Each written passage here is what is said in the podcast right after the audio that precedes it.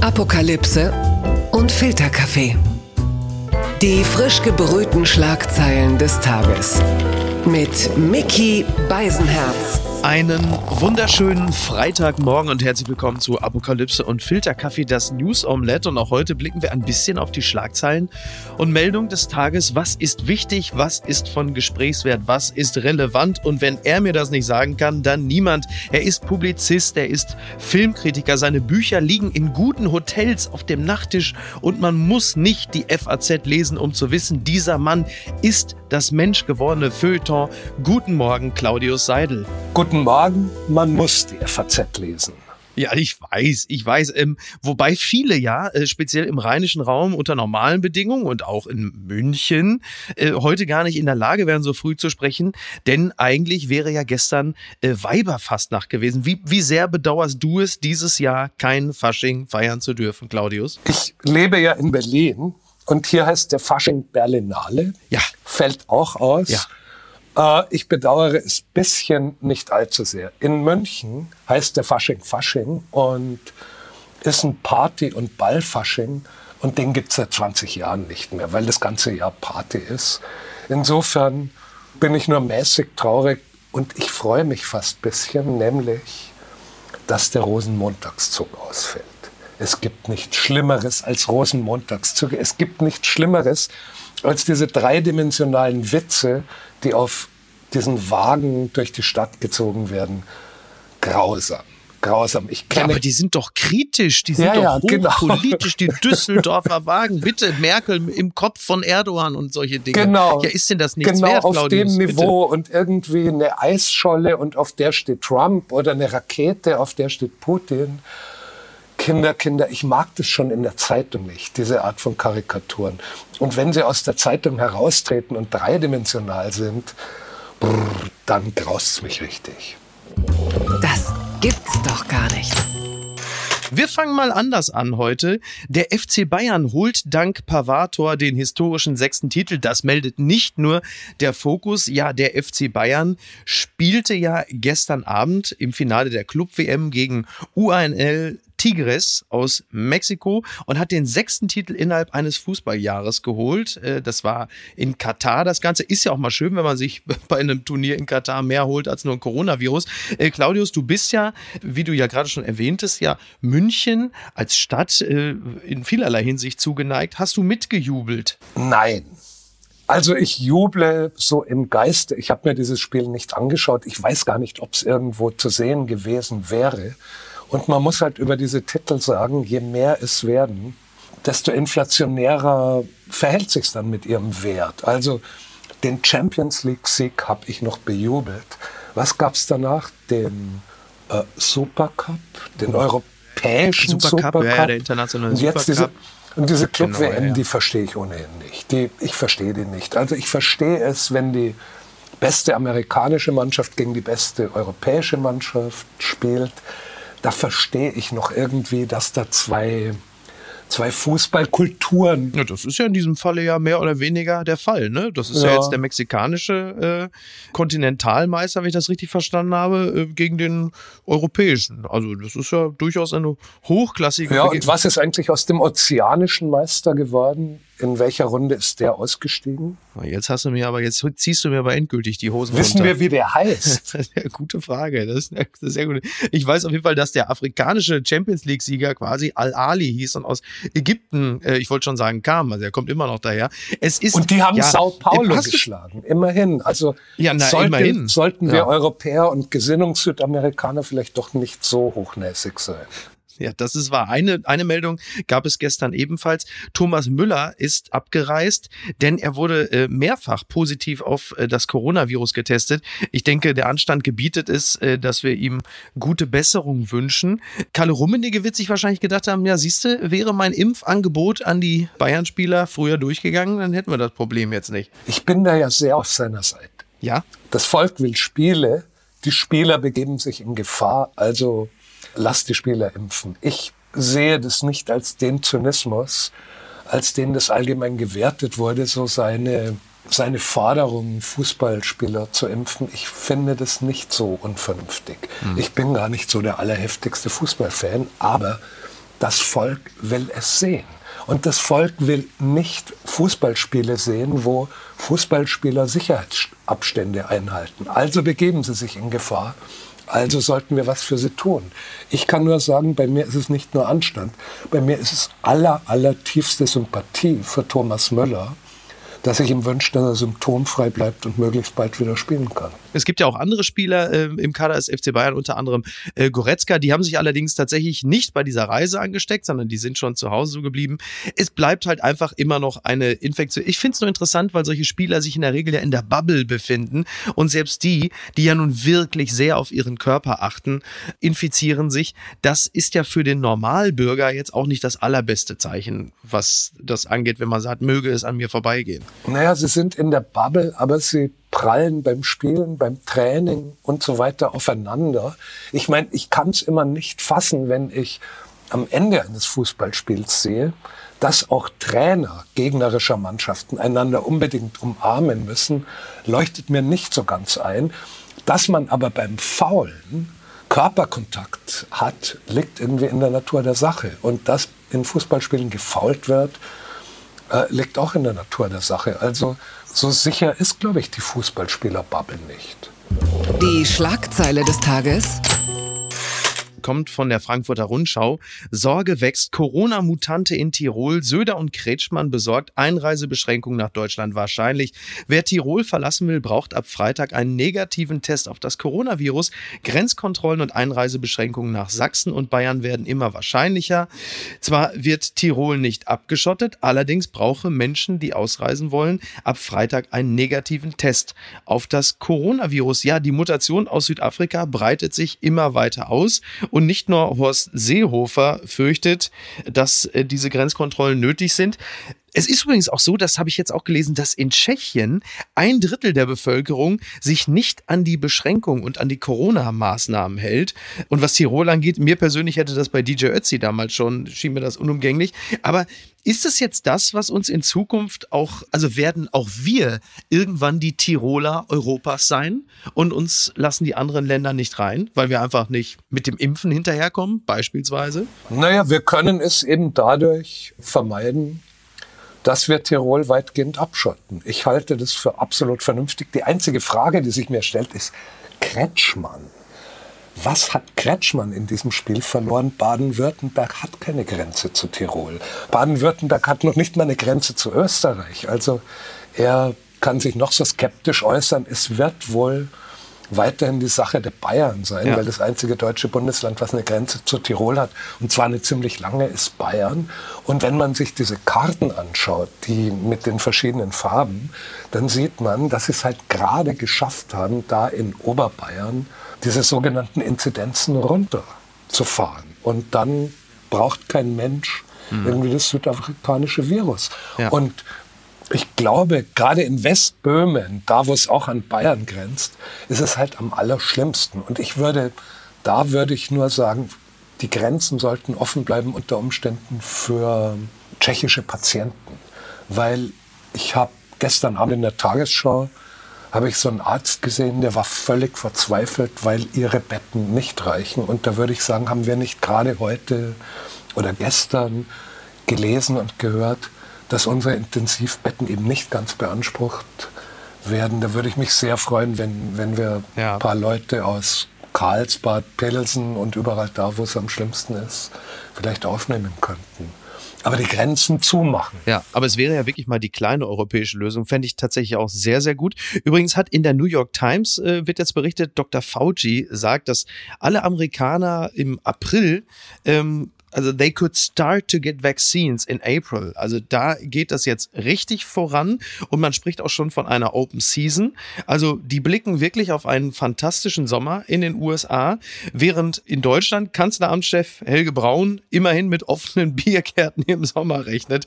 Das ist dann so unsere äh, etwas kleinere, abgespeckte Variante der Open Season. Und es kann ja wirklich sein, dass uns der Rest Europas, denn irgendwann machen wir uns nichts vor, die Meldungen werden in den nächsten Monaten sein, Frau Merkel, was ist mit Ostern? Dann, Frau Merkel, was ist mit dem Sommerurlaub? Und es kann passieren, dass wir in viele Länder nicht reinkommen, weil die sagen, äh, wie sieht's denn mit euren Impfungen aus? Ist das ein realistisches Szenario oder bin ich da jetzt schon der apokalyptische Reiter? Puh, das ist eine Sache, über die ich tatsächlich nicht kompetent sprechen kann. Ich ja, du lebst ja auch in Berlin, du musst ja keinen Urlaub machen, du lebst ja im schönsten Deutschland. ich, ich halte normalerweise Berlin nur dann aus, wenn ich viermal im Jahr nach Italien komme und in Bayern Station mache. Und ich war, das letzte Mal, dass ich in Italien war, war Anfang März des letzten Jahres, pünktlich zum Lockdown in Italien. Seitdem hänge ich hier in Berlin rum. Ist echt kein Spaß. Man möchte echt mal wieder raus. Was ich sagen wollte, ist, Fauci, wenn das sagt, das ist natürlich eine seriöse Aussage.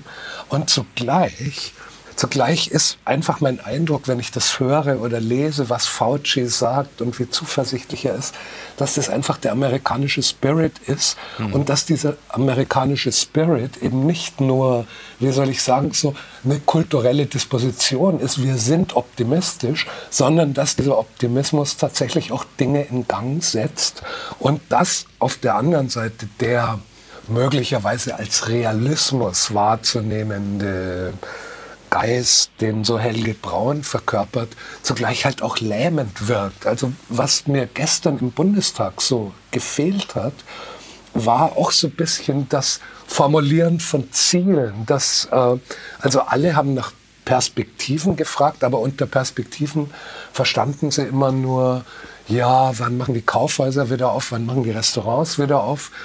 Unter Perspektive würde ich mir eher vorstellen, so Politiker, die irgendwie den Spirit und die Kraft haben, gewissermaßen die Leute zu inspirieren. Das ist eine wunderbare Überleitung, Claudius. Okay. Hierzu.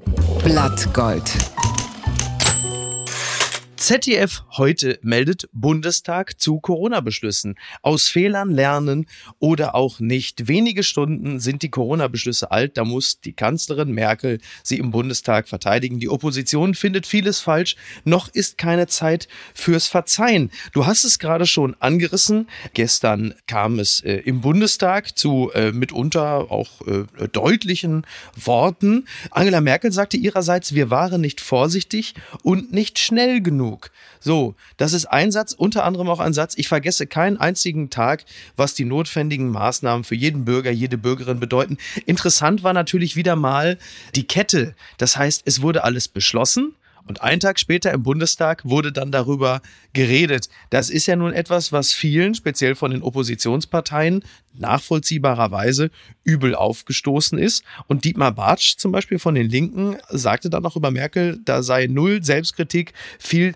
Selbstgefälligkeit. Deckt sich das mit deiner Wahrnehmung? Äh, nicht wirklich. Weil das sind eben die Winkelzüge des Föderalismus. Der Bundestag kann nicht Dinge beschließen, die Ländersache sind. Das heißt, der Bund und die Länder müssen eben irgendwelche Dinge aushandeln.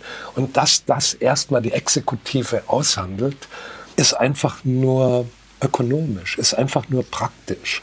Also mir kommt es immer so vor, das sind so demokratietheoretische Einwände, aus denen praktisch nichts folgt. Ja. Also was würde daraus folgen? Der Bundestag beschließt irgendwas und der Bayerische Landtag beschließt was anderes und der Rheinland-Pfälzische Landtag auch was anderes und danach treffen die sich.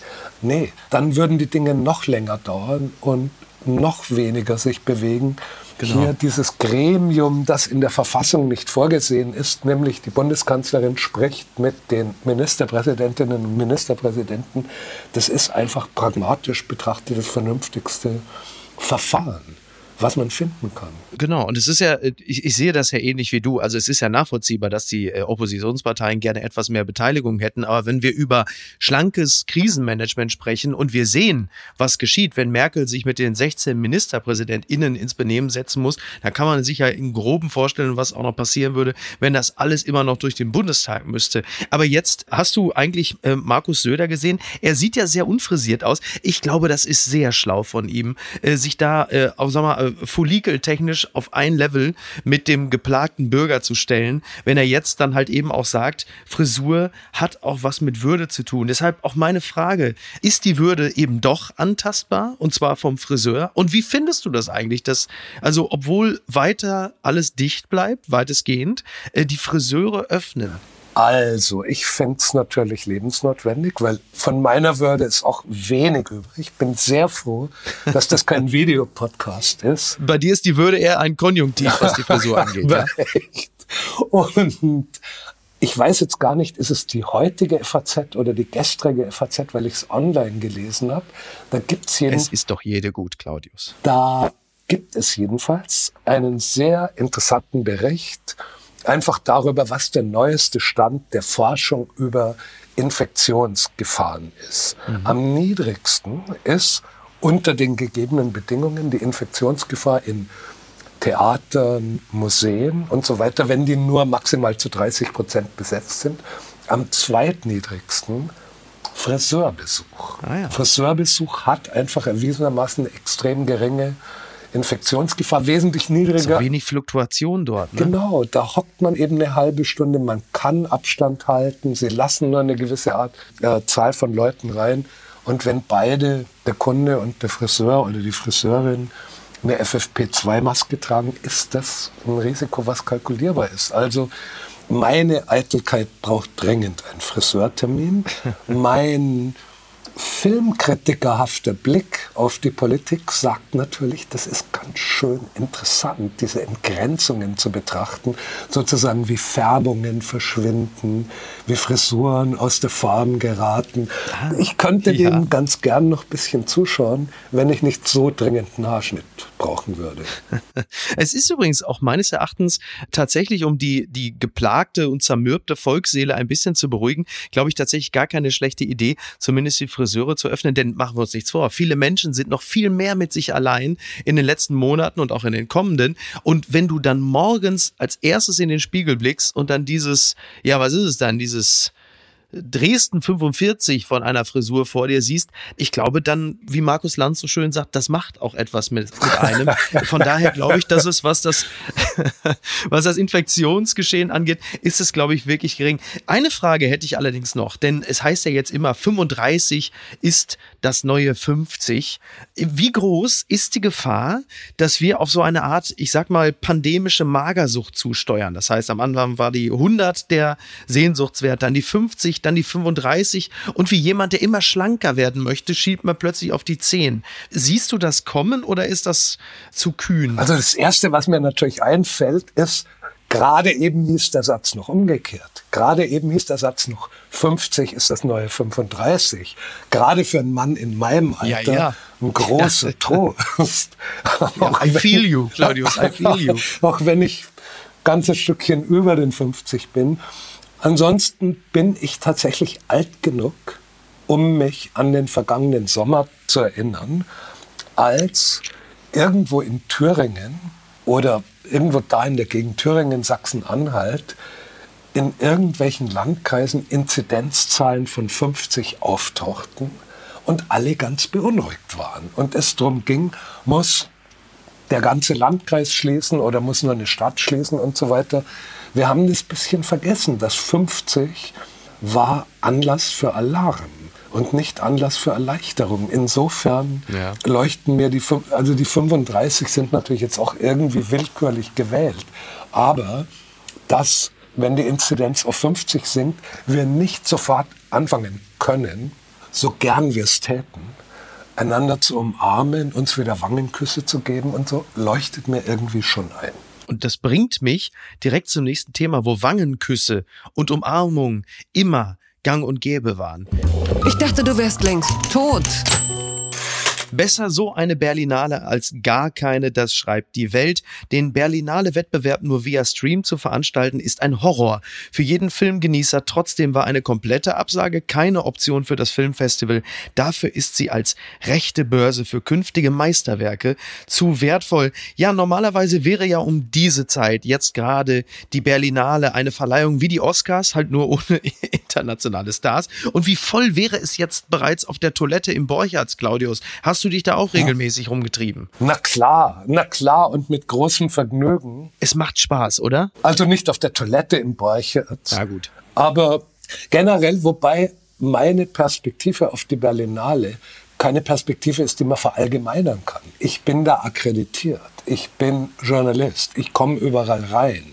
Das ist nicht die Perspektive von Herrn Piefke aus Schmargendorf. Also in der Hinsicht habe ich die Berlinale noch nie verstanden, wenn dann die Schlagzeilen groß heißen, heute kommt George Clooney nach Berlin, denke ich mir immer, na ja, und Herr Meyer in Steglitz sieht das halt im Fernsehen, genauso wie ein Fernsehzuschauer in Tübingen. Also umgekehrt heißt es aber natürlich auch, wenn ich jetzt so zum Beispiel meinen Job anschaue, ich gehe ins Kino, schaue mir Filme an und versuche darüber einen einigermaßen lesbaren und unterhaltsamen oder, oder abwechslungsreichen Artikel zu schreiben für Leute, die da nicht waren. Und jetzt schaust du dir alles im Stream an, ab März. Genau, und insofern ändert sich an dieser Situation gar nicht so viel, wenn ich mir das halt im Stream anschaue, wofür ich als Journalisten Zugang bekomme. Und dann auch versuche, all denen, die nicht das Glück hatten, sich das anzuschauen, das einigermaßen lebendig zu schildern. Ja. Aber es ist natürlich, also die Oscars werden auch verschoben auf den April, wenn ich mich nicht irre. Das heißt, es ist jetzt alles anders und äh, das Kino ist ja nicht nur ein Erlebnis für Zuschauer, sondern halt eben auch ein Markt.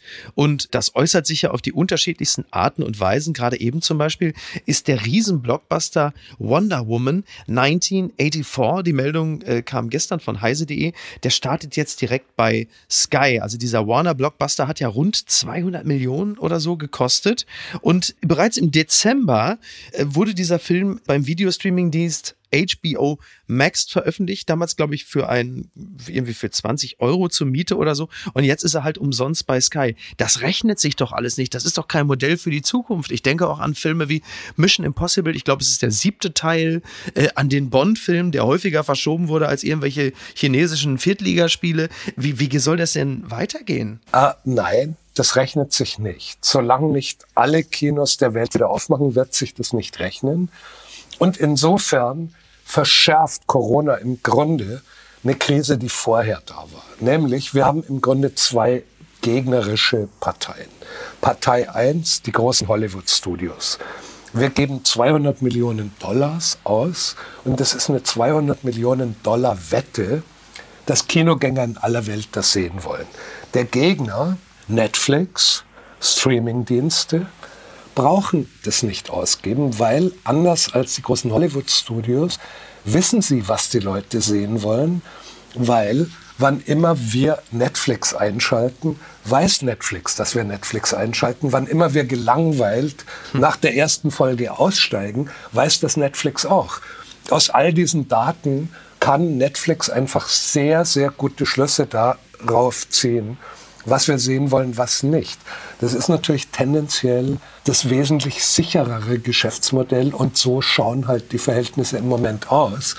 Und dass wir wegen Corona gerade gar nicht ins Kino gehen und nur Netflix schauen, verschärft diesen Gegensatz, hat ihn aber nicht wirklich hervorgebracht. Bitte empören Sie sich jetzt. Die Grenzen des Boulevard über das Leben und Sterben von Kaja Lehnhardt, das schreibt das Redaktionsnetzwerk Deutschland.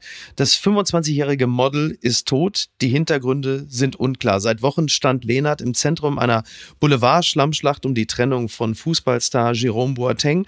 Zum Schluss, so scheint es, konnte sie nicht mehr. Wer trägt die Verantwortung? Ja, ich weiß nicht, ob du das verfolgt hast. Das ist eine relativ dramatische Geschichte, die im Boulevard in den letzten Wochen lang und breit getreten wurde, unter anderem von der Bild, aber auch Seiten wie Promiflash. Also im Grunde genommen alle Boulevardmedien, die sich natürlich dankbar auf ähm, Affären und Trennungen stürzen.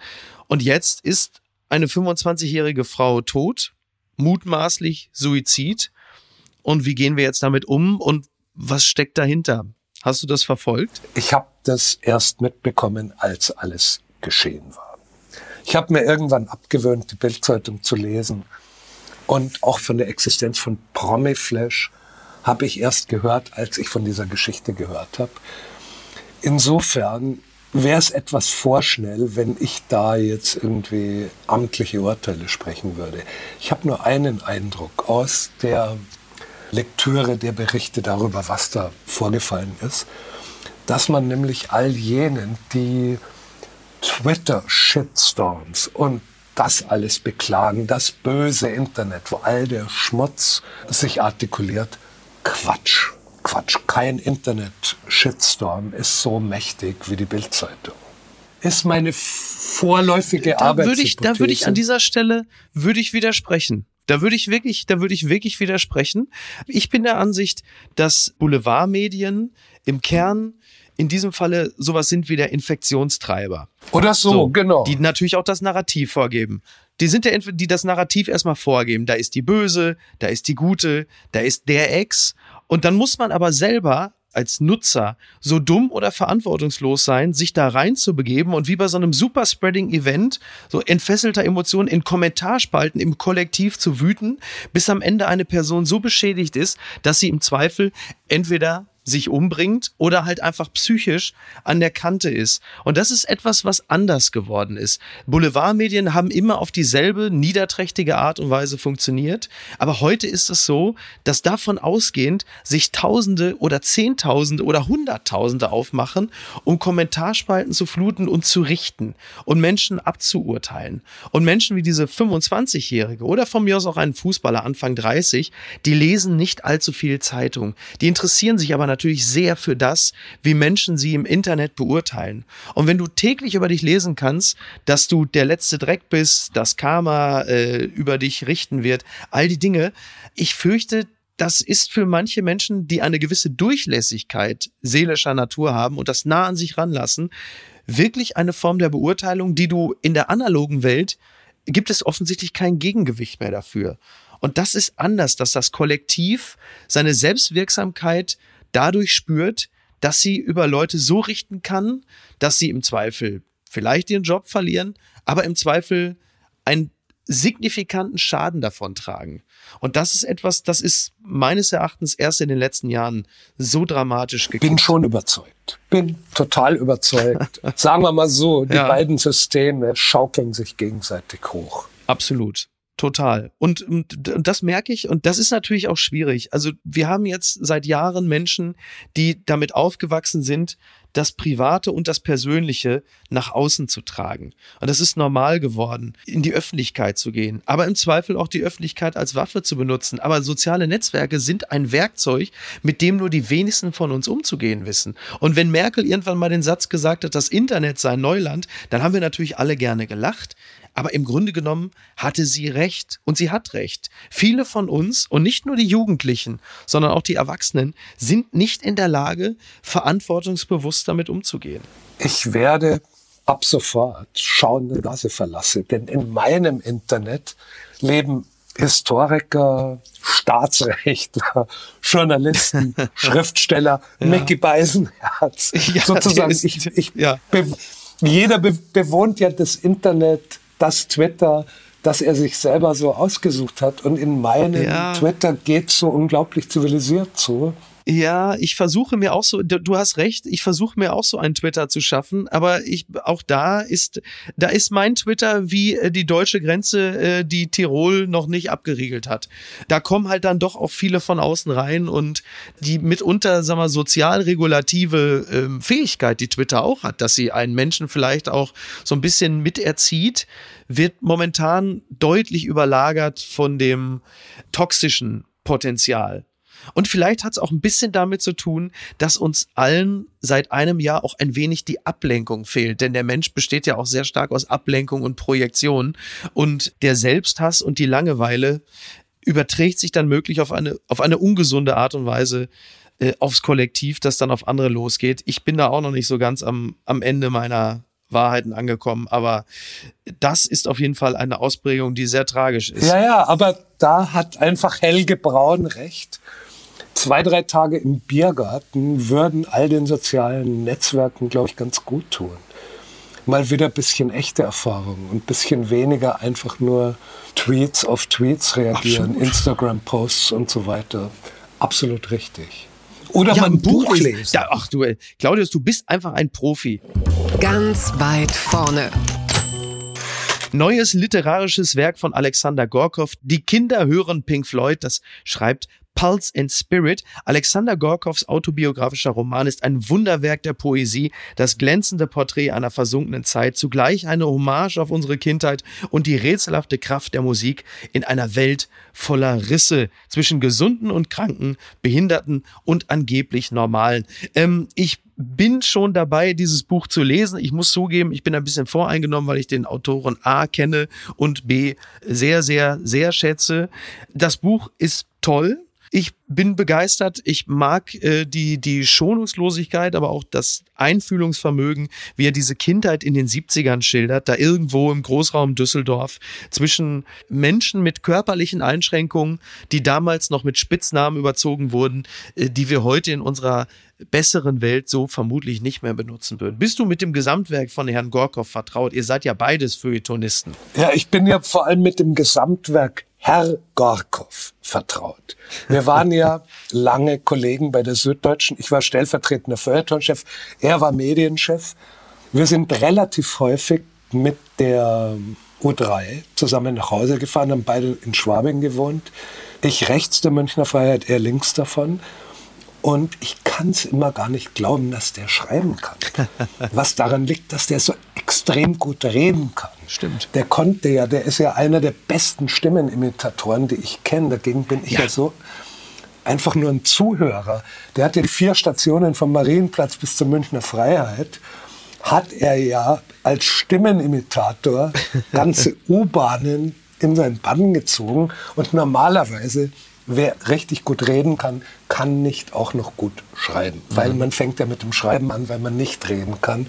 Das Erstaunliche bei dem Garkov ist offenbar, dass wenn er sich Mühe gibt, er auch noch ganz gut schreiben kann oder auch noch ziemlich gut schreiben kann. Na, er konnte ja erst nicht reden, er hat ja gestottert, was ja in diesem Buch unter anderem ja sehr zum Tragen kommt, sein elementarer Bestandteil des Buches. Ich muss es lesen.